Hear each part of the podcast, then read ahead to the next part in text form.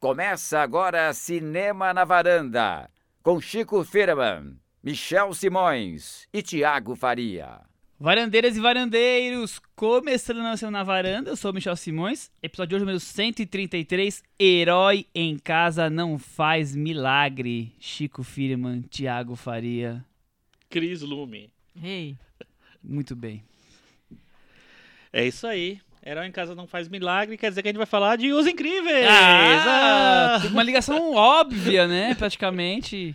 Quem não fez uma conexão, né? Até porque hoje em dia não tem mais filme de herói, né? Então resgataram os Nossa. heróis agora nesse filme, Os Incríveis. Tava 14 precisando, anos tava depois. precisando fazer uma animação de herói porque não tem herói no cinema, Thiago? Tava precisando, a gente Ah, que tava bom. querendo isso. Que bom. Os Incríveis 2, 14 anos depois do, do primeiro Os Incríveis, Surpreendente, né? Demora, o tempo que demorou. Novamente dirigido e escrito pelo Brad Bird.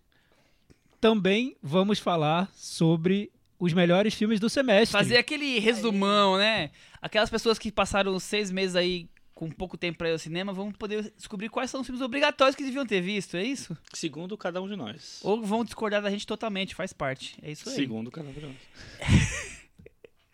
É, Antes de, do cantinho do ouvinte, eu queria só dizer que a partir de- dessa semana também estamos no YouTube. No YouTube. Só que sem imagens, só com áudios. O podcast vai estar também né, é mais um, um, um veículo para as pessoas ouvirem, quem Mais tem mais um facilidade, canal. mais um canal. Só áudio, que pena, né, Michel? Pensei que você ia aparecer lá pra falar com nossos seguidores, ensinar tutoriais. Nós, nós vamos pedir para você fazer a abertura. Hum, tá bom. Com- deixa pra lá, ele ficou encabulado. E a gente pode fazer também, pedir para os nossos, eh, as pessoas que ouvem o Cinema da Varanda, criarem animações para poder deixar rolando Pre- lá preencher enquanto... é isso? Belo concurso cultural, Chico, que eu não sei se alguém vai querer participar, mas faça sua animação para ilustrar os episódios do Cinema na Varanda. Que dure entre 60 e 100 minutos, duas horas. Exatamente. A duração é super variável. Não, gente, pode, pode durar qualquer, qualquer duração. A gente vai só no looping. Looping, looping. É. Muito bem. Estaremos no YouTube, mas. Pode durar qualquer duração. É, que é maravilhoso. Tamo em ritmo de Copa, né? Tá valendo. É. Aqui está meio rouco, acho que gritou muito pelo Japão, né? É, não- é. Mas E você gritou pelo Brasil? Eu gritei pelo Brasil, claro, sempre. Então, agora... Sofreu muito, Chico Firman. Não. Nem deu bola, né, pro Não, jogo. não, não, dei sim, dei sim. E inclusive dei pro Japão também. Eu fiquei muito empolgado com a- aqueles 2 a 0 iniciais do Japão que depois Mas- viraram aquela coisa. Mas o Thiago, que é da geração videogame, vai falar que a Bélgica merecia ganhar, né? Pois é, né? É isso. É isso. Vamos, chega de Copa. Vamos, God of War. Aqui é cinema. e aí tem aquele momento, né, Chico? Tem um momento chamado Cantinho do Ouvinte. Com o Thiago Faria.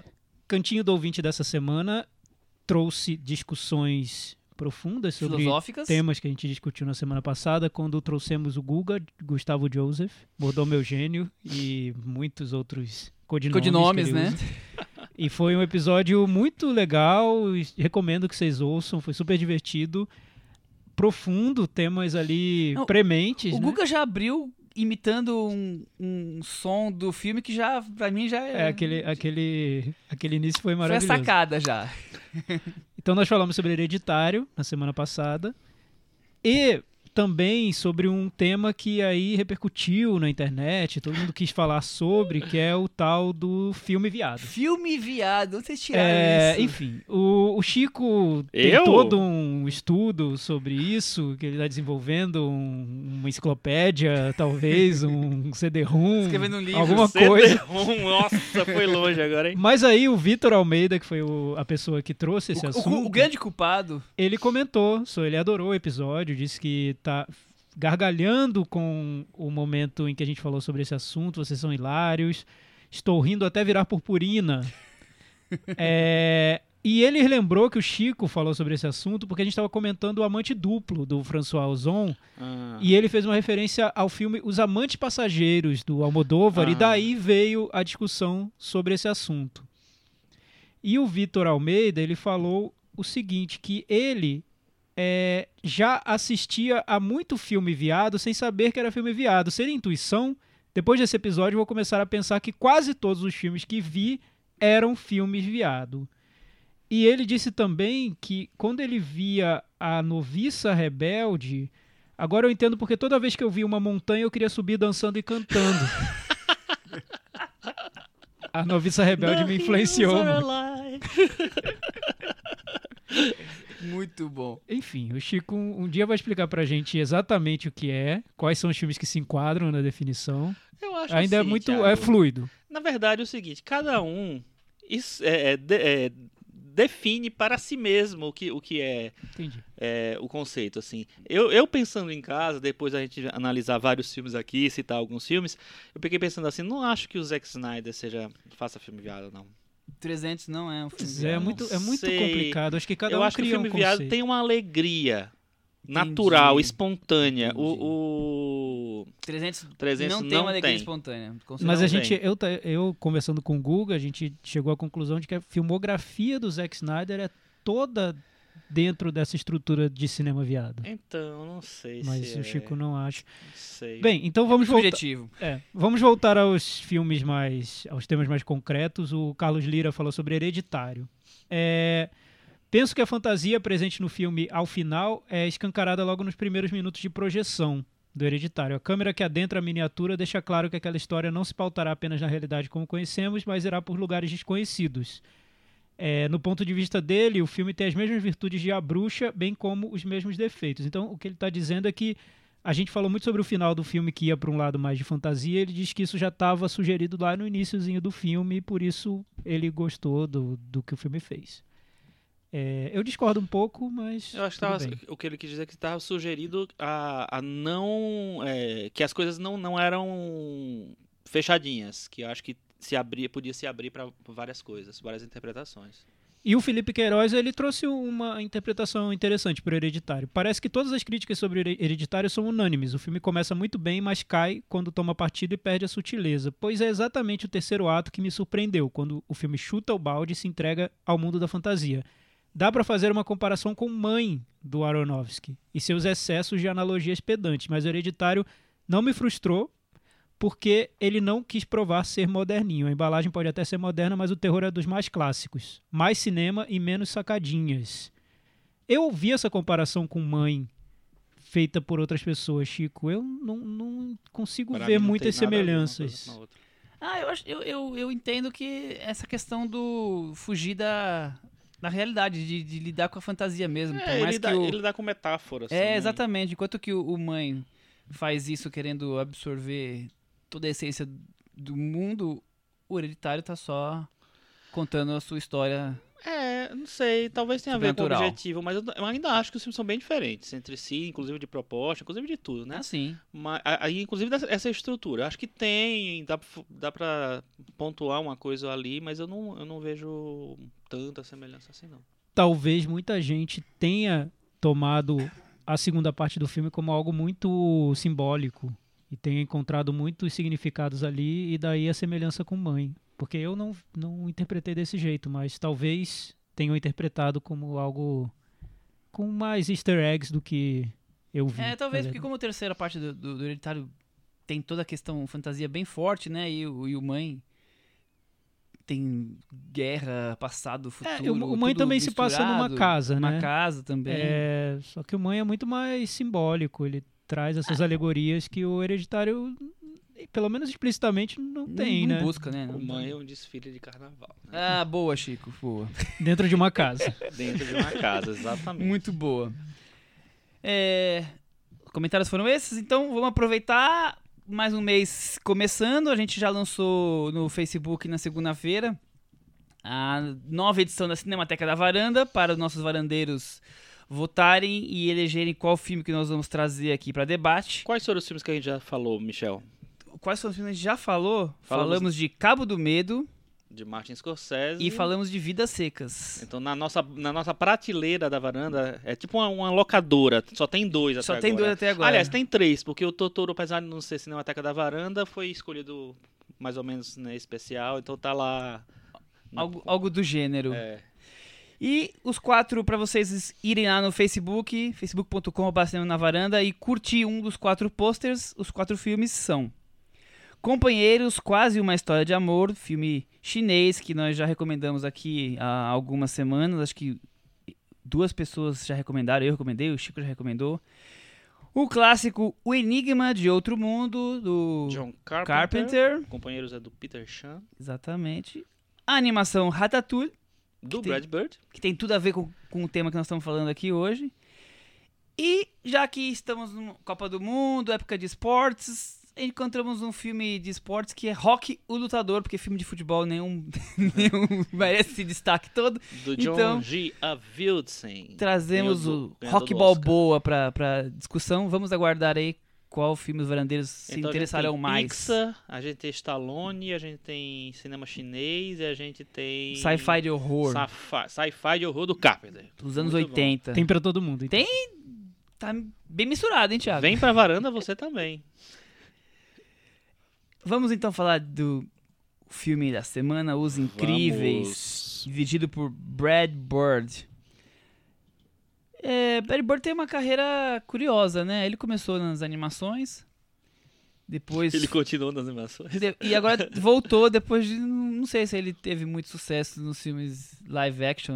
O que, que você acha, Thiago, da carreira dele? E Pois é, o- o, passagem curioso dele, pra mim, é que há muito tempo, desde de quando ele fazia animações, ele falava muito que ele não via é, diferenças entre o cinema de animação e de live action. E quando você assiste as animações dele, isso fica um pouco claro. Parece que ele dirigia filmes de animação sem Como subestimar o trabalho é. dele. É, ele fazia filmes pensando em, em disputar ali atenções com filmes de live, live ac- action, sem nenhum problema. Os Incríveis é um exemplo, que é um filme de super-herói nos padrões de um filme com atores é, desse mesmo gênero. Ratatouille é outro, e o primeiro filme dele de animação, Gigante, Gigante de, de Ferro, Ferro. também. Maravilhoso. É, quando ele foi então para os live actions, não foi, foi uma transição marcante, claro, né, com o diretor de animação sair para fazer filme com atores, mas na verdade é, ele já fazia filmes mui- com muitas ambições e que poderiam ter sido filmes de live action também. Ele não vê muita distinção entre as coisas, ele gosta muito de falar sobre isso, aliás. Ele fez o Missão Impossível Protocolo Fantasma, que foi bem, fez sucesso. Mas depois ele foi para um projeto ainda mais ambicioso, que foi o Tomorrowland, e aí ele deu com os burros na água Foi e um foi um fracasso, fracasso. retumbante, né? Daí a gente entende porque ele volta pra- também para as animações agora com Os Incríveis 2, que para ele é terreno muito mais seguro, né? Voltar Tá- para um tá filme casa, dele né? que fez grande sucesso, ganhou o Oscar de melhor animação e também de edição de som, eu acho. Ganhou dois Uhum. Oscars. E agora ele retor- retorna a esse universo da, da Pixar. E aí, Chico, você tem fala sobre Brad Bird? Eu não acho Tomorrowland tão ruim, mas eu acho que ele podia ser melhor. Mas, É. mas, assim, a gente nem discutiu, É, a gente falou só que ele foi um eu, eu fracasso. também não acho péssimo, de mas é recebimento, porque, bilheteria, é, né? porque ele não, não, também, deu certo. É, é, não, exatamente, assim. é, eu acho assim, é, é difícil Eu quando acho, eh, fazer essa cortar, eu acho legal o começo, a ideia, acho que depois o filme não... do Tomorrowland. É, depois o filme não, não É, vai. talvez, ele fica meio enfadonho e tal, ele, acho que ele perde, não consegue manter um... um- Consistência. Uma consistência e tal. Eu concordo também, eu acho que ele é bem melhor na proposta do que no- na execução, mas é porque eu tenho uma queda muito grande por animação, por ficção científica e eu... Enfim, já vou com três estrelas garantidas. Aí, menos quando é o, o- o nosso querido Christopher Nolan, né? Sabia que vinha uma quiser. alfinetada aí. Não, Continua no falando. Christopher Nolan, Claro, não claro. Mas o seguinte, é, eu gosto muito, muito, muito dos, da- das três, dos três primeiros longas do, de animação dele. É, O, o Gigante de Ferro eu acho maravilhoso. Pra, acho que foi um dos cinco filmes da- favoritos daquele ano. É, gosto muito do- dos Incríveis também, gosto muito do Ratatouille também. Eu acho, assim, s- ele querer ampliar o negócio e sair, fazer um filme live action super pertinente, assim. Eu acho ele um bom diretor, acho que ele é um, um grande diretor de de, é, de ritmo. Ele, eu acho que ele consegue é, colocar ritmo nos filmes dele. E eu acho que no, no Protocolo Fantasma, pra mim, ele fez bem. Acho, acho um filme legal. Só que realmente o, o Tomorrowland ele tem essa, esses altos e baixos mais Mas é, baixos do que é, altos. ele vindo de Gigante de Ferro, de Os Incríveis e de Ratatouille, não se esperava mais dos filmes de live action dele? Eu tenho essa impressão. Eu, Mas- eu não acho que Protocolo Fantasma, pelo menos, não, não me agradou. Não é, tá longe de ser o Missão Impossível que eu mais gosto. E o Tomorrowland foi isso que a gente A- já falou, quer dizer... Ainda hoje, ele volta pra o Missão animação. Impossível que Michel mais gosta. Aguardem. Nós, nós vamos, eu acho que nós vamos falar de Missão Impossível em breve, né? Vai ter, vai ter aí. A, a Cris vai. Cris, Missão Impossível Protocolo Fantasma, você que é especialista em Missão Impossível. É verdade. Ah, Não, não é o do- dos meus favoritos. Eu, eu ainda gosto mais do. Do 3? É 3? Eu, eu me- eu me confundo. É o do J.J. Abrams. É do J. Abrams, é isso mesmo, é o 3. Mas é isso aí. Então, vocês não acham que ele não respondeu e aí volta pra animação porque Mas é, É porque é o caminho Tá, que ele tava é- dando é, certo? É que, é que é difícil a gente comprar o discurso dele, né? Porque sim. ele Ele falando, negou Star Wars, né? É, e ele falando, ele realmente desde quando ele fazia animação, ele batia nessa tecla de que ele não via muita diferença entre uma coisa e outra. Ele falava que projetos são projetos e não importa se é em animação ou não. Mas eu imagino que um projeto de live action envolva outros tipos de responsabilidade que talvez ele não domine, como ele domina na animação. É um outro departamento, né? Talvez ali ele não se sinta tão confortável para trabalhar. Mas no, no quesito desenvolvimento do projeto, eu acho que ele desenvolve com mais ou menos o mesmo escopo, um filme de animação e um filme live action. Eu digo isso porque eu acho que o primeiro Os Incríveis ele foi um filme muito original, muito diferente do que se fazia, porque não parecia um típico filme de animação de jeito nenhum, parecia um filme de super-herói mesmo. Parecia que a gente teria que compará-lo com os filmes de super-herói daquela época, o Homem-Aranha. Homem-Aranha e X-Men, que eram as duas franquias que existiam naquela época. E não com Procurando o Nemo, que era o filme anterior da, da Pixar. Ele estava fazendo um filme com uma outra, outro tipo de ambição.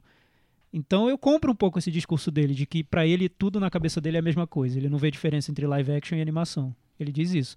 Mas na prática a gente percebeu que nos filmes de live action ele ficou um pouco ali. é, empacou um pouquinho. Empacou, né? exatamente. E outra coisa que ele fala muito nas entrevistas é que ele era contra continuações, assim como a Pixar antes de ser comprada pela Disney.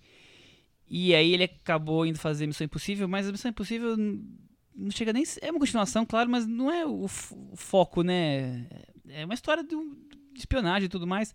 E ele foi fazer Tomorrowland porque era uma história original. E agora ele acaba voltando pra animação. E além de tudo de voltar, ele volta para continuar uma história que ele mesmo já tinha feito. Quer dizer, ele acaba tendo que se render, pelo menos na minha visão, às coisas, a, a voltar pra onde ele tinha dado certo e a voltar a fazer a continuação do que ele já fez. Pois então, é. mas eu, não- eu não acho que é, só o fato dele ter voltado, não acho que ele foi porque fracassou no, no- no live action. Na verdade, eu não tinha grande expectativa dele no, no coisa. Eu tinha expectativa porque eu gosto dos filmes do Brad Bird. Então, isso me, me faz. Mas assim, é de, de ser uma- um, tipo um salto, ele fazer um grande filme, porque ele passou da animação, que teoricamente é a coisa menor, talvez. Para menor, tô falando assim, numa- numa- de uma maneira geral, as pessoas enxergam a A animação como indústria uma- vê como algo Isso, menor, uma, né? uma Isso. menor, exatamente. Boa. É, eu, não, eu não vejo. Eu tenho uma visão, acho que parecida com a dele ne- nesse sentido. Acho eu que, a vejo. gente, acho que a gente aqui tem, né? Eu também É. não vejo. É, a gente falou é sobre. a gente fez um episódio sobre Totoro e, né, tá Exatamente, acima de é. tantos outros filmes que a gente já viu, já comentou. Enfim. É. E Acima a- da maioria. É, a né? gente, a gente Então, não não- faz essa distinção, mas, por exemplo, o Oscar faz. Claramente. né? Senão não teria É uma. tem uma categoria específica que é muito difícil você Uma ver uma animação chegando ao, ao, ao patamar dos melhores filmes do ano. Então, a indústria tem essa divisão. Não, tem, Existe. tem, eu acho. E então, mas, aí- mas aí eu assim, eu não sei, ele será que a, a- a- se eles fizessem uma quarta animação depois, um quarto longo de animação depois do do Ratatouille, é, não seria também um filme que não seria tão in- interessante quanto os outros três? Porque pra mim os, os- os três anteriores deles são incríveis, incríveis, né? Outro trocadilho. É, e, não, e, são, e, são- e acham filmes bem diferentes entre si. O Gigante de Ferro eu acho um filme que é um, é um drama, é, sei lá, com a criança como protagonista. Eu acho incrível, acho lindíssimo. É, Os Incríveis, é como o Thiago falou, ele muda completamente o, o foco, O ritmo é, que tá- a Os perspectiva caminhos e estavam tal. seguindo, né? Ele, ele, ele até recupera um certo ritmo de desenhos antigos da Disney dos anos 60, tipo Mogli e tal. É, é mais ágil, tem mais, sabe, é- é- tem uma, uma- pegada um pouco assim, mas assim, bem diferente do que, do que era feito ali na- naquela, naquele momento. E o Ratatouille foi uma grande surpresa, pra, acho que para quase todo mundo, né? Porque é um filme super refinado. É quase né? unanimidade o Ratatouille, né? É. Não é, o- não é o meu filme favorito da Pixar, não. Nem, nem o dele. Eu até gosto mais dos Incríveis. Quer dizer, não, gosto mais do Gigante de Ferro, desculpa. e, é, mas eu acho um filme muito bom e um filme que você não espera que ele seja tão bom naquela, na, naquele ambiente, naquela coisa. Eu fui ver Ratatouille e confesso, ah, é sobre cozinha, tal, culinária, essa- eu não, não sou muito fã dessa, da- disso. E saí apaixonado também pelo filme. Então não sei, eu acho que depois de três filmes desse, desse, de- desse porte, ele, o- acho que o, o- o próximo talvez fosse animação ou, ou, Mas ou é, live action. É, ele, lado- deu, ele, ele arriscou esse salto pra live action, né? Mas isso que a gente fala, na indústria americana tem essa, esse preconceito com a animação. É, talvez não tivesse chegado um projeto pra ele tão original quanto as animações que ele tinha essa Talvez, permissão pra talvez, fazer. Ou ele, ou ele não conseguiu é, é, entregar, né? Porque, por outro lado, eu fico pensando, qual outro diretor de animação que foi fazer live action no- em Hollywood? Então, teve um Te- da Pixar, o, o Andrew Stanton, acho. O Andrew ele Stanton fez? um filme de ficção científica que muita gente gosta e eu agora E perdi o nome gosta? da minha cabeça. Eu não gostei muito. Ele tem muita influência de, de Star Wars. Enfim. é, Porque, assim, é, é difícil de acontecer, né? É, o Brad É, Bird, pra mim, é um difícil, destaque por, difícil. por conta disso, porque ele foi buscar o espaço dele, chegou a ser cogitado pra fazer Star Wars, ele tava ali entre os diretores de entretenimento importantes. Ah, não, ele fez um filme que todo mundo detesta, não é que não é Eu adoro então, é esse que filme. tem gente que adora. Ele Que é virou o um John pouco, Carter. é, ele virou um pouco cult. Ah, o John Carter. eu mas não- também não foi, vi. Se a gente comparar E o cara do Wall-E, né? por se a gente exemplo, do- comparar, do- do então, Procurando Nemo. se a gente comparar o que seria, entre aspas, o fracasso de Tomorrowland, esse fracasso do Andrew Stanton foi Muito uma maior. hecatombe, assim, É. foi um fracasso nuclear, sabe? Porque Foi. foi, foi, muita gente odeia esse filme. É. E ele saiu, fez, saiu, bateu, voltou pra animação. Então é outro, outro exemplo de um diretor de animação da Pixar, Que dessa tem- geração, que tentou e teve que que voltar. tentou e voltou. Mas, ó, mal comparando, porque não é, anima não, é, não é animação e live action, é documentário e filme de ficção. E também não é Hollywood, é, é um diretor europeu. Eu acho que é a- o- esse tráfego entre os gêneros, por exemplo, o, o Werner Herzog faz maravilhosamente bem. Ele dirige tanto documentário quanto filme de ficção, assim, um atrás do outro, porque ele ele produz muito, ele é muito. Deve ser muito elétrico, né? Não conheço ele por enquanto. É, mas é impressionante a quantidade de documentários que ele tem, a quantidade de filmes de ficção que ele tem, é quase igual, eu acho. E, e ele e produz muito, ele vai, trafega por, por- por um e por outro, e, e entre eles de uma maneira tranquila. É, eu não sei se na, na Europa deve ser mais fácil você fazer isso, né? É, Mas eu ainda acho mais curioso trafegar entre animação É, e que- live é, action. eu- porque eu não consigo lembrar de um eu caso em que isso tenha paralelo, funcionado. mas eu não consigo lembrar de nenhum diretor de animação que virou um diretor também de live action e, e Então, fincou. Ou que trafegou. Mas se a É. gente pensa, se a gente pensa é, que live, ou ser diretor de live action é uma promoção para um diretor de animação, que é tipo um cara meio café, mais café com leite, aí fica estranho. Se, se o, se o sistema entende assim, talvez entenda mesmo, fica realmente difícil você sair. Porque eu, o, o que eu acho também é que assim, os diretores de animação geralmente têm uma coisa mais de artista mesmo. E eles querem ficar ali de- porque é de o, é, é o massa, métier né? dele. É Não, tipo é, o o- é, o- Miyazaki, métier né? deles. É aquilo ali. O Miyazaki. Não sei se o Miyazaki quer diri- dirigir um, Não, eu acho um que, live action. acho que não, nunca ia querer. Mas também não tem problema nenhum se ele quiser, né? Sim. Enfim. Mas eu. É, é, enfim, não sei. Eu Acho que você tem que administrar outro tipo de coisa, né? No, na animação você bota o cara pra. O cara solta a sua voz, mas você bota ele pra fazer o que ele quiser, né? Lá, o personagem. Mas. Pois é, mas eu entendo um pouco essa frustração que o Michel tá trazendo por ver o Brad Bird agora fazendo, se rendendo a uma continuação Que de um filme queria. que ele fez e que foi um sucesso, então já é algo mais garantido ali pra ele. Sim. Eu entendo, porque o Brad Bird, quando ele apareceu, ele era um cara que era a força criativa da Pixar, Pixar. mesmo. Era, um, era uma época, é, isso eu acho legal a gente localizar, esse período 2004, ali iníciozinho da, do, do século, que a Pixar estava buscando essa criatividade para o estúdio. Então, cada projeto era um- uma surpresa, era, um, era deslumbrante mesmo. As pessoas se da rendiam. Pixar, é. é. Então, num ano eles lançam Procurando Nemo, no seguinte eles lançam Os Incríveis. Então tem um avanço, eles estão empurrando isso para frente, estão abrindo caminhos dentro do estúdio e o Brad Bird foi fundamental nesse processo. Ele trazia ideias muito inovadoras para o gênero e para os formatos dentro do gênero. Então, realmente hoje bate um pouco de frustração, até para mim mesmo, que eu adorava os filmes dele, quando eu vejo que ele está fazendo uma continuação de um filme dele tudo bem, né? A gente vê Toy Story, as continuações são boas e legal, mas ele era um cara que trazia O novo, o né? novo, É. ele trazia, ele se desafiava muito, né? Filme a filme. Então, é um pouquinho frustrante mesmo, em tese, pelo menos, né? Bom, vamos pra sinopse e mergulhar no filme propriamente dito. O dilema dos heróis. Protegem contra o crime, mas deixam destruição e prejuízos pelas cidades. A família Pera é forçada a esconder seus superpoderes. Gostaram do Pera, né? Até que uma jogada de marketing tenta recolocá-los em evidência, colocando a mulher elástica nas ruas enquanto o senhor incrível precisa cuidar da casa e das crianças. Família Pera em inglês é a família Par. Ah, que maravilhoso. É, qua- é quase, né? Tem, tem uma relação. Por, pera. é. Par, Pera, Per, devia ser Per. E aí, e aí, Chico? E você que, que já deixou claro que gosta bastante do primeiro filme, e aí esse segundo? Diferenças, semelhanças, Então, atendeu? eu fui muito desconfiado pro, pro cinema, porque assim, é aquela. É a mesma. A mesma é ótimo, né?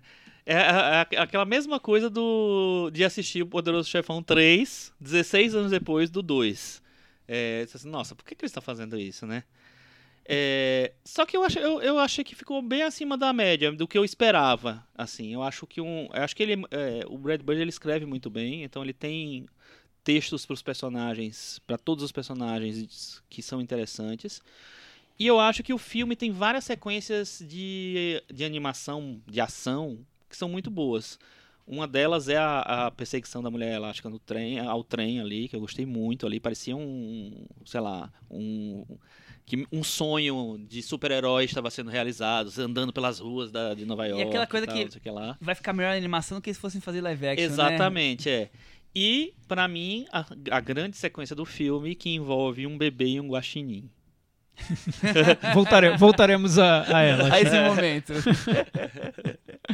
Eu, eu concordo com o Chico. Acho que ele conseguiu, na- com todas as limitações que o projeto tem, por ser uma continuação, por ter que retomar o universo dele, algo que eu não sei se ele gostaria de ter feito na real mesmo. assim. eu também Não sei se ele isso. gostaria de ter É. feito. Acho que ele preferiria ter feito outra coisa. Mas dentro dessa limitação do- de um projeto de continuação, ele fez o melhor possível. O melhor que ele poderia ter feito. Porque eu acho que ele tem um, um padrão de exigência muito alto ali para os projetos dele. Mesmo o Tomorrowland, que eu acho que é um projeto que deu errado, é um filme super ambicioso, né? Eu, Totalmente. eu acho que ele. Em- Enquanto você está assistindo ao Em filme. ideia e visualmente. Exato. né? Te- Uhum. te- ele tem padrões muito altos ali de exigência. Então, o texto é muito bom, ele traz muitas ideias, ele quer desenvolver os personagens no- do filme, ele não se contenta em simplesmente repetir o que já foi.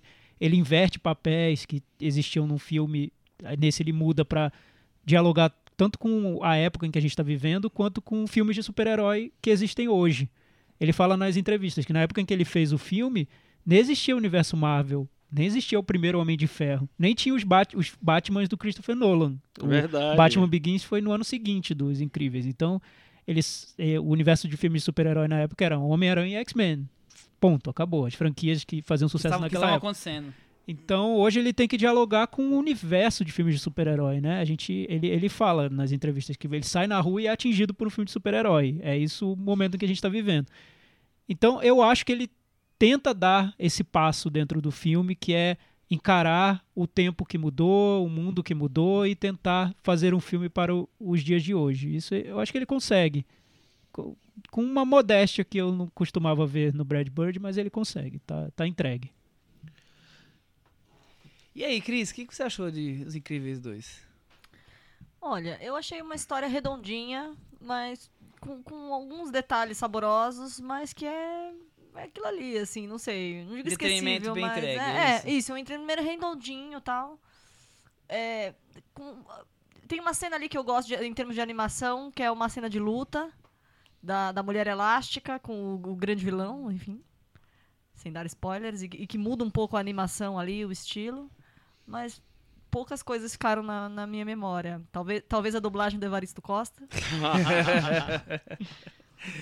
É, apro- aproveitando que a Cris tá aí já falando, eu gostei da ideia de colocar, que tá tão discutido, falamos disso tanto no podcast, mulheres em destaque. Tá aí, a mulher elástica é a, a, a herói do, do filme, enquanto que o marido fica em casa cuidando, A cuidando da heroína, família, né? né? A heroína, desculpa. É a heroína. Então, Cris, é isso? Nisso o Bad Bird tá dialogando com Eu acho que é uma tentativa, cinema. né? De, de, de tentar mudar um pouco e, e, e colocar esse protagonismo sem, sem ser uma coisa tão forçada e tal. O que eu acho bacana, mas também não sei. Não- na- na- na- nada me trouxe tanto, tanto brilho. Entendi. E você, Chico? É, então, eu acho que eu acho que tá quase que obrigação, né? Os filmes estão se sentindo meio que obrigados. Que eu acho bom que pelo menos você, você consegue abrir esse espaço. Mas eu tô achando que todos os filmes, principalmente os grandes filmes, estão se sentindo obrigados a, a tratar, a, a trazer essa coisa, essa postura incorporar essa feminista postura, um pouco, né? um pouco é, sei lá, para um protagonismo. E eu acho que, fi- que esse filme com certeza faz isso, porque ele tem a mulher elástica é a protagonista do filme, vamos dizer. É, protagonista no sentido que ela toma da, da ação, né? O, o, o senhor, o quê? Incrível. Incrível. O senhor incrível, ele fica em casa, ele é meio protagonista também, mas ele fica em casa. Então, ela é, é, é quem domina o filme. É, e a gente tem uma outra personagem também muito importante, que é uma mulher que faz. Então, eu acho que o. é, que com certeza ele pensou exatamente, vou fazer um filme para dialogar com esse momento, esse mundo, e é isso aí. É, as coisas estão dando certo, a Mulher Maravilha deu certo no cinema e é, também tem um interesse, interesse mercadológico aí. Vamos trazer mais mulheres para ver os- o filme. É, então, enfim, para mim isso é, é bom porque você meio que tenta corrigir uma certa injustiça histórica, ao mesmo tempo em que você dialoga com o que está acontecendo. Mas eu não sinto isso tão espontâneo. Eu acho que ele é meio programado para comprar um discurso, entendeu? É, eu também Você também não achou, Thiago? Que... Também não notei Eu, eu senti... Eu senti como o que a gente faz agora. E o passo agora, olhando para o cenário mercadológico, cinematográfico, passa a dar destaque para as mulheres. A onda agora é, é isso. Então É, vamos falar aqui É, é bom, como disse o Chico, ótimo, maravilhoso. Só que a gente percebe quando é muito programado, né? Quando tá muito calculado. E nesse, é, tá óbvio. Não, é claro, calculado. tá, tá. Eu- só achei que, pelo menos eu, defendendo o filme no- nesse ponto, eu não achei um discurso pronto, sabe? Eu achei que ele conseguiu in- inserir isso de forma quase que natural ali dentro da história, então não me. Não foi uma coisa assim, nossa, olha, estão querendo botar o discurso aqui forçado e empurrar a goela abaixo. Eu achei que ele flui, fluiu. né? É, pelo menos O, pra o que, eu- mim, o que eu sim. acho interessante é que o primeiro, para mim, a grande sacada do primeiro Os Incríveis é que era um filme de gênero, de super-herói, só que ao mesmo tempo era uma comédia família, e ele tentava casar as duas coisas. E ele fez isso de um jeito que eu achei muito inteligente, que é usar os superpoderes dos personagens como reflexo das fases em que eles vivem na- na- durante a vida e dos papéis que eles assumem dentro de uma família dos papéis é, padronizados, estereotipados. Então, o pai é o fortão, que tem a força, a mãe é a mulher elástico, que consegue fazer várias coisas ao mesmo tempo, que se desdobra, que se alonga, enfim. O, a adolescente, a garota, ela tá lá, ela fica invisível Tímida, porque é muito invisível, tímida. assim. O, o garoto é elétrico, hiperativo, então tem aquela coisa de ficar correndo. É um filme que casa, ele faz um, um- um mix perfeito, na minha opinião, entre o- o- a estrutura de um filme de super-herói e a estrutura de um filme família mesmo. E vai alternando as coisas ali. Eu acho que é super original o que ele fez no primeiro. E ele traz isso pro segundo. Isso tá, tá- tudo isso tá no segundo. Você pode interpretar dessa maneira. Com a diferença de que você tem o bebê, que é um elemento surpresa, que o bebê você não consegue entender exatamente o que ele é ainda, porque ele está se desenvolvendo. E ele também adapta isso ao personagem de uma maneira criativa, eu acho, porque o bebê você descobre ali que ele tem poderes, mas você não sabe exatamente quais são os poderes, e é isso que torna o personagem muito divertido. Então, eu acho que a grande sacada do filme, o que faz dele muito especial, estava no primeiro filme. Ele trouxe isso de novo para o segundo. Então, eu não vejo é, algo inventivo nesse segundo filme. O que ele faz é tentar adaptar aquela estrutura do primeiro ao mundo de hoje. E daí essa tentativa de falar sobre a questão de gênero, inverter papéis, a mulher vai para para luta contra os vilões, enquanto o, o homem fica em casa cuidando das crianças. Ele faz pequenos ajustes para trazer o filme para o mundo de hoje, mas a inventividade já Me- passou, eu acho. Mesmo que, que o filme seja colocado numa época bem, antra- bem anterior, né? Deve, deve ser anos 80. É, é exemplo, porque- Ninguém é, tem smartphone. Isso, isso, isso é uma marca do Brad Bird, eu acho. Ele tem uma estética bem retrô mesmo, no espírito retrô. O, todos os filmes dele têm isso, eu acho. Até o Tomorrowland tinha também, na concepção visual, ele traz elementos retrô. O Ratatouille tem, o, o Gigante de, de Ferro também, e esse volta a isso. Passam imagens do Johnny Bravo na televisão, né? Ele Sim, joga com, Bravo, é. com animações antigas. Enfim, mas tudo isso já estava no primeiro. É um pouco. A, Um a pouco mais do mesmo. vem porque é muito mais do mesmo. É, mas tudo bem. É uma mas é, continuação, né? É, mas é um filme que, né? que, que flui. E quando ele consegue respirar mesmo, que é nessa sequência que o Chico falou, do bebê com o guaxinim, eu acho que aí é brilhante. Eu acho que é. É, Eu colocaria entre as cenas do ano. É Eu acho muito incrível bom. a cena, É um acho curta, né? Praticamente. exatamente isso que eu ia falar. É um curta, se fosse se recortasse do filme e jogasse aí, ganhava o Oscar. Como se fosse o, o, o esquilinho da Era do Gelo, né? É, e, e parte, e né? porque ele consegue isso, de resumir o que é o temperamento de um bebê, que você não consegue prever, que você não sabe o, que vai dar e o que ele vai fazer, e transformar isso num super-herói. Sim, sim, Mini super-herói. Né? É, não, e como tem também essa história de você, você abre mão da linguagem oral, né? Você não tem palavras ali na coisa pra organizar a história, você tem muito mais liberdade pra você fazer o que você bem entender ali. E eu acho demais, eu acho muito legal essa cena. É, agora, uma coisa que eu acho meio que fundamental na, na- é- é, se a gente for comparar os dois filmes, além do, desse intervalo gigantesco né, entre um fi- filme e outro, é que naquela época a Pixar ela a é, você falou né a cada filme a cada filme ela meio que se é, queria trazer uma novidade e tal. É, e também tinha aquela coisa assim em- e eles é, queriam fazer uma coisa autoral em, em, em cada filme. Iam para vários eh, lados e geralmente eles acertavam naquela época. Eu acho que todos os filmes de, da, desses primeiros anos da Pixar é, tem uma coisa é, exploram um, um, sei lá um, uma seara lá e, e meio que se afirmam ali. Monstros S.A. faz uma coisa do fantasia da criança tal. É, o Procurando Nemo explora totalmente diferente do que o, a, a Disney fazia com animais falantes e tal. Faz uma outra um outro um outro tipo de coisa ali eu acho que funciona muito bem também. É, que mais que tinha naquela época? O Toy Story. o, É, o próprio ah, Toy o, Story. o próprio Toy Story, que mesmo ele já tendo feito uma, uma- uma- a- o segundo filme, da, da- o terceiro filme da Pixar é, um- é uma continuação, né? Que é o Toy Story 2. É, ah, e tem o, o Vida do Inseto. Enfim, eu acho que eles conseguem fazer, ir, ir para várias áreas ali. e tal. E o- os Incríveis eu acho que é o mais, é o mais diferente, talvez, dessa primeira fase. É, e hoje, eu acho que a, a Pixar tá com uma super crise criativa ou de comando mesmo, porque os filmes, assim, às vezes ele vem com um divertidamente, que é um né, mais fora da casinha, que faz um, um sei lá, um filme um- totalmente original, diferente, bonito e tal. É, mas aí, olha, olha os últimos filmes da, da Pixar: O Bom Dinossauro, Procurando Dory, Carros 3, aí veio o Coco, que saiu um pouco mais, fez uma coisa mais pé no chão, e agora Os Incríveis. Ou seja, É, mas Pô. é aquela coisa que a gente já falou outras vezes, é essa mistura Disney com Pixar que, que o- a Disney vai contaminando a criatividade da, da Pixar, né? E vai acabar minando um pouco isso, pelo menos na, na, na Tem muitas visão. concessões hoje, É, né? Concessões exatamente. comerciais. Carro né? 2, É. carro 3, você tem que fazer continuações, porque vende bonequinho, porque Então talvez, talvez eu acho que Os Incríveis 2 sirva pro Brad Bird se recolocar É. ali nesse universo e o próximo filme ele vá dar um novo salto, não sei. Mas por outro lado é que eu, que eu tô aqui criticando porque eu esperava muito dele, eu sempre espero muito dele, mas eu acho que é um filme muito prazeroso de, de Não, se ver, né? demais. E ele tem isso que o Chico Não- falou não de tem aquela barriga, ele é, vai e- bem... e é um filme longo, né? Tem uma hora, e- duas horas. e É. Uma hora e uma hora e 58. 58. É, É. isso aí. E, e o, e o, o Chico falou que ele flui, né? O filme ele tem um ritmo é, sob controle. Você nota que é um que tem um diretor ali muito experiente, muito no, no comando do filme. Nada sai, sai do lugar.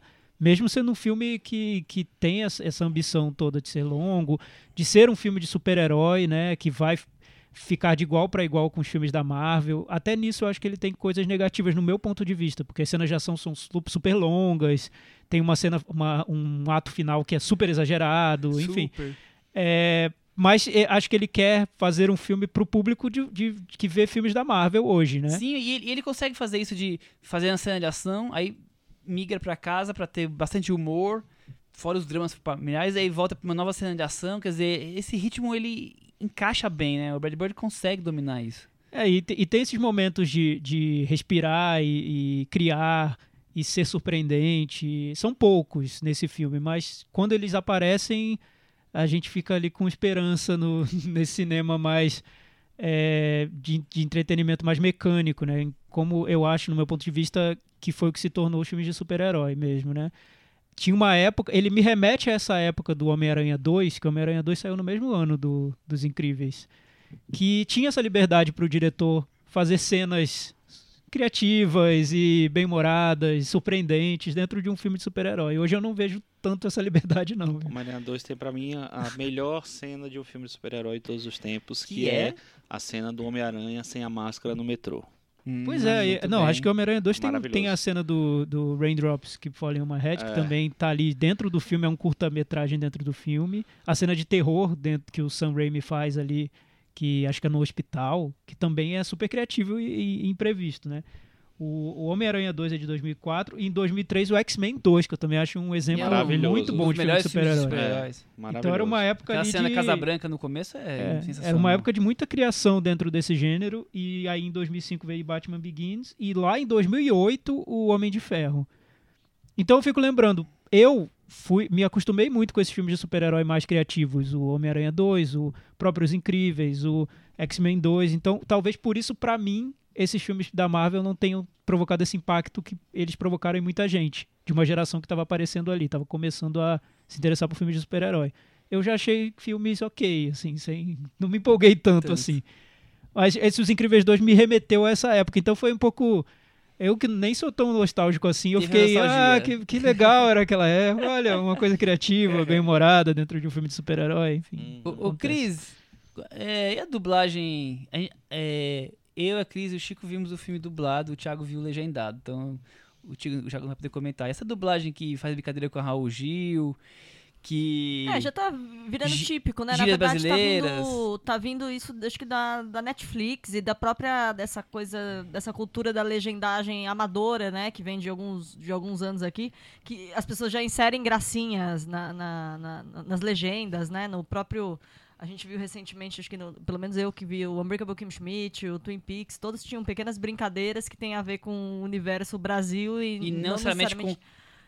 E aí eu acho que isso foi incorporado pela dublagem. Eu acho que você é mais antigo, Cris, porque lembra de Chaves Acapulco que virou Guarujá? Tem a história do filme do Pelé, né? Chico, Não, mas por exemplo, na- no, Twin Peaks tem uma, uma cena da, da nossa gloriosa aqui, esqueci, da Diane falando de coxinhas. Então, sim, sim, tem, dos, sim, dos coxinhas. lembrado. Esse bando de Então, coxinhas. é, Esse bando de coxinha. Então, acho que tem a ver com as gírias, né? Porque eu acho que antes É. tinha uma adaptação geográfica e tal. Como Mas, é. eu acho isso, mas eu acho isso tão ruim. Só, só fazendo um. um- Então, por eu não favor, sei se um é-. Porque não sei. a gente Tenho não vai dúvida. incluir. Não vai. Qual é a função disso? Cris, me explique. Você que é expert em legendagem e que é só dublagem. fazer uma, uma fanfarrice graça, né? mesmo. Mas- acho mas que tira- meme, me aí o tira- povo dá print, Cris, coloca, isso me entendeu? tira do filme. É a Total, né? legendagem ou a dublagem que me tira do filme. É, tá Mas- fazendo um mas- desserviço horrível pro Mas, filme. é, Eu, Thiago, pra, se eu fosse diretor, eu processaria. tira Jogava um processo. filme, mas provavelmente inclui várias pessoas do Mas filme. que pessoas são Talvez. essas? É, pessoas que assistem Os Incríveis 2. Eu, eu acho o seguinte, assim, eu, é, no, no geral, eu não me incomodo de ver é, animação assim mais comercial é, dublada, porque eu acho que a, que a dublagem brasileira é boa, Sim. é bem boa. E só que é, tem isso, assim, tem várias, várias nuances, várias brincadeiras que existem no texto original, na, sei lá, no conceito dos personagens original, que se perdem é, quando você traduz. E, as- e aí eu acho que a, a, a ideia é compensar essa, essa coisa com outro. Mas imagina. tipo assim, o, Chico. O- o Otaviano, que, du, que dubla um dos personagens, o Otaviano Costa, ele faz uma referência a ele mesmo, né? Chico, É, mas aí, tipo, aí foi lá, o Brad? Bird passou dois anos escrevendo o roteiro, pensando em cada piada, É. com consultores de Hollywood, e vem o Otaviano e me taca uma coisa horrível. Não, no aí eu acho- E veio o filme. momento, pegue seu banquinho e saia de É, mansinho. Quer enfim, dizer, ainda bem que eu vi legendado. qual a relação, né? Fora que a moleque, a moleque é uma gira atual, 2018, 2017. Mas isso é bem comum. a isso história é é dos anos comum. 80, quer dizer. Hum, Mas não sei se é dos anos Deve ser anos 80. 50. É porque é um, não tem é um período não, é um período não 50? localizado. É um período não É, localizado, mas assim, né? é, Ah, eu não sei se é antigo, é não é? antigo, não é é anos meio- 90, é meio pra Jetsons, trás. assim. Aí você fala, Hum. não tá combinando, não tá ornando isso. Se você acreditar alguma coisa que se identifica com aquilo, agora, só pra trazer o público de É, a agora, gente vai ter que trazer achei bem alguém perdido. responsável por dublagem pra perguntar talvez. sobre talvez. isso. Mas eu achei, eu, eu, eu vi, eu vi legendado e, e o curioso é que eu vi numa sessão legendada, tava cheia, tava lotada de adultos. A nossa também tava Então, lotada de adultos. olha que curioso, né? O público que realmente o público que viu Os Incríveis, que gostou muito 14 e quis depois, voltar pra ver a continuação. Então o Brad Bird, pelo menos isso ele conseguiu. Ele tá fazendo um filme de animação que não tá sendo tratado como um filme pra criança, Não, é. fofinho. Não sei não. Pra toda a família. Na, legenda, na, na É, sessão na versão legendada, as dublada, criancinhas sim. É, menores versão- não vão, Na né? versão dublada, sim. Mas a legendada eu gostei de ver A a que eu vi, cheia. eu vi inclusive no Marabá, porque eu estava no Que centro. legal, Marabá. É, no Marabá tava meio É um cinema meio de rua em São Paulo, tava quem não um sabe, pouco bem podre, mas antigo. tudo bem. É, tinha muita criança. E eu adoro ver filme de criança com criança, porque sempre saem aquelas perguntas maravilhosas no meio da sessão. Daqui, Ela morreu? Eu não sei o que lá. Mamãe, é pipoca de chocolate. Você sabia que existia pipoca de chocolate? Isso era na propaganda. É, e aí eu, enfim, eu acho que. Não sei, eu acho que dá, dá- tem pra tudo. Tem pra Tem todo pra mundo. tudo. Tem pra pra todo mundo. mundo. Só que eu não, não gosto dessa dublagem. Agora, que é- interfere muito no filme. É, porque, também. é, às vezes você trabalha tanto É, pra no- fazer um no- roteiro legal e vem autoral, o né? Otaviano e Então, decide é, improvisar. Eu acho que não, o, o menor o interesse Brad nisso. Bird precisa conversar com o George Lucas, que, que impôs o Star Wars nos títulos do Star Wars, né? Que aí o negócio ficou, virou marca. Pra ele Que manter mantém o, texto dele o texto dele original. Vamos ver. Algum destaque adicional ou podemos ir pro Metavaranda? Outro, outro destaque adicional, um destaque adicional é que eu acho que as cenas de ação são muito bem dirigidas. Isso é um, era um outro diferencial do Primeiros Incríveis, que ele mantém e ainda traz novidades dentro dessa Mas do que era inventivo. A gente falou isso. A gente falou de- das cenas de ação. Falou, né? Ah, o- não, ah, mas, mas pode falar. Não, é que, é que eu acho que são cenas de ação que vão até superam muitas de, em li- live action, usando mais ou menos o, o mesmo manual, o mesmo Conceito, livro de, mesmo de conceito, regras é. ali. É. Então, que, ser. que era super inovador A para uma do animação. trem, por exemplo, que eu achei, pra mim A foi do trem eu minha- achei maravilhosa. É, achei foi a maravilhosa. ação favorita do, do É. filme. Não, pra mim a cena de ação favorita Favorita do filme de ação. É porque a do Guaxinim foi, foi cômico, né? É de ação também. É. Deixa de ser de ação. Baby action. Metavaranda. Vamos. E aí, Chico? Eu dou nota 7. Nota 7. Cris? Seis e meio. Thiago, eu vou dar nota 6. Eu também, seis. Com isso, ele ficou com 65 no Metavaranda. Ficou bem. Tá Tá bem, aí, tá junto bem. com o Hereditário, tá aí muito bem É posicionado. digno. Eu acho que É. agora Brad Bird volta, volta a fazer animação, Ah, desculpa, porque não tem desculpa, jeito. 64, não Ih, 65. Ah, já tá rolando desculpem. uma garfada. Marmelada. Ó, antes da gente passar pro próximo, próximo tema, vamos Chico, é falar. porque é animação, aí perdeu um ponto. É, eu conheço a estratégia. É o Excel. O É. Excel já, O Excel ele já, ele já é programado pra diminuir a, a nota da animação. ele já leu que era uma animação só pelo nosso, pelo nosso Mas vozes. antes de, de ir pro, pra o, o nosso outro tema, vamos falar um pouquinho da, do curta-metragem, Vamos, claro. que é o Bal. Bal. Eu achei uma graça o, o, o filme, achei um fofinho demais. Cris, você gostou? É, eu gostei bastante também, achei bem bonitinho. Pra quem não sabe, é. Pra quem não viu. Não, não todo mundo viu já, né? Mas é uma animação bem ligada à cultura chinesa, né? Não, e, e- e no, Família ao final, e comida. pensei, que legal, né, que a gente só agora vai ter que ver as coisas dubladas. ele é todo, ele não tem diálogo. né, É. então. E Eu aí, achei A, a sinopse você não vai dar, mas acho que vale só dar a, a- a linha ali da narrativa, que é uma mãe que um belo dia ela tá fazendo um, um- é um gyoza, é um bolinho, Um é gyoza, um, é, é um gyoza, tipo um dumpling. gyoza. é um dumpling. É, é, é dumpling que É um chama, dumpling. porque é. gyoza tá é fazendo um japonês, dumpling, né? colocando a carne lá dentro, fechando as trouxinhas, eis que um dumpling vira real, assim, vira, um bichinho, bichinho. fofinho. E que ela cria. E, Que ela e ele vai cria. cres- crescendo e ela vai marcando na parede de casa a altura dele quando ele cresce, ele vai pro colégio. Tá bom, enfim. já, spoiler. tá bom. E, e assim, e você gostou E assim disso vai. tudo? Eu achei interessante a ideia, eu, eu gostei É muito da ideia. Eu tô aqui fofinho, é, falando é. a ideia porque eu achei interessante. O, o, o desfecho, eu acho que ele cai num clichê Pixar, que é de tornar tudo muito sentimental, num excesso, sabe? Que isso tem me incomodado. Sim, isso, isso me Gente, incomoda. eu, eu, eu, eu- eu-. Desculpa, não. vai, Pode falar. Mas eu, eu acho legal es- essa coisa de, da substituição Sim, que, que a, eu achei bom. a a mãe. É quase David Lynch, né? Exatamente, vai substituir. Muita gente não entendeu, você sabia? Eu tava na sessão de adultos vendo de- Os Incríveis, terminou uma garota pro namorado. O que aconteceu? O que, que é isso? Porque você muda, tira uma pecinha do quebra-cabeça ali do, do espectador Do e o óbvio. espectador fica se afogando na pipoca e na Não, Coca-Cola. eu achei legal. essa- Nossa, o, eu achei o incrível. paralelo, a metáfora aí, sei lá. Eu achei legal. E me- me- eu fui até procurar pra ver se tinha alguma informação sobre isso, mas não achei. Me parece uma coisa muito autoral ali, muito de autobiográfico mesmo. Me parece, né? Mas eu total- porque é- totalmente é- tô chutando. É muito intenso, né? É. Cris, parece, ele fala- eu ia falar que o bao é tipo um, é aquela massinha.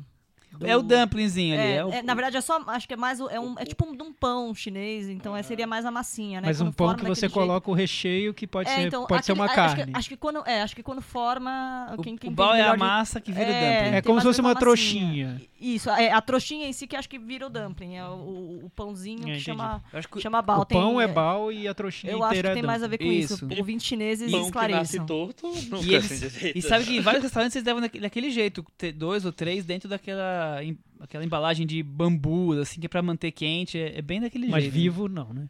Vivo não. eu- não, eu não, não se sabe. Eu não né? peguei nenhum vivo ainda. Eu também, não, até agora não, mas. Vai que. Vai que, né? Vamos partir pro próximo tema? Vamos. Vamos fazer o- os destaques aí do semestre, filmes que estrearam plataformas de streaming e cinema. Nossa, não. Ignorei o É, o streaming. streaming também passou Vocês batido na minha ignoraram, vida. vocês estão de Mas eu parabéns. acho que foi Acho- ignorado Acho que não teve nenhum justiça, que é. mereceu Foi esse- ignorado porque É, não, não, não mostrou trabalho também. esse destaque todo, trás. né?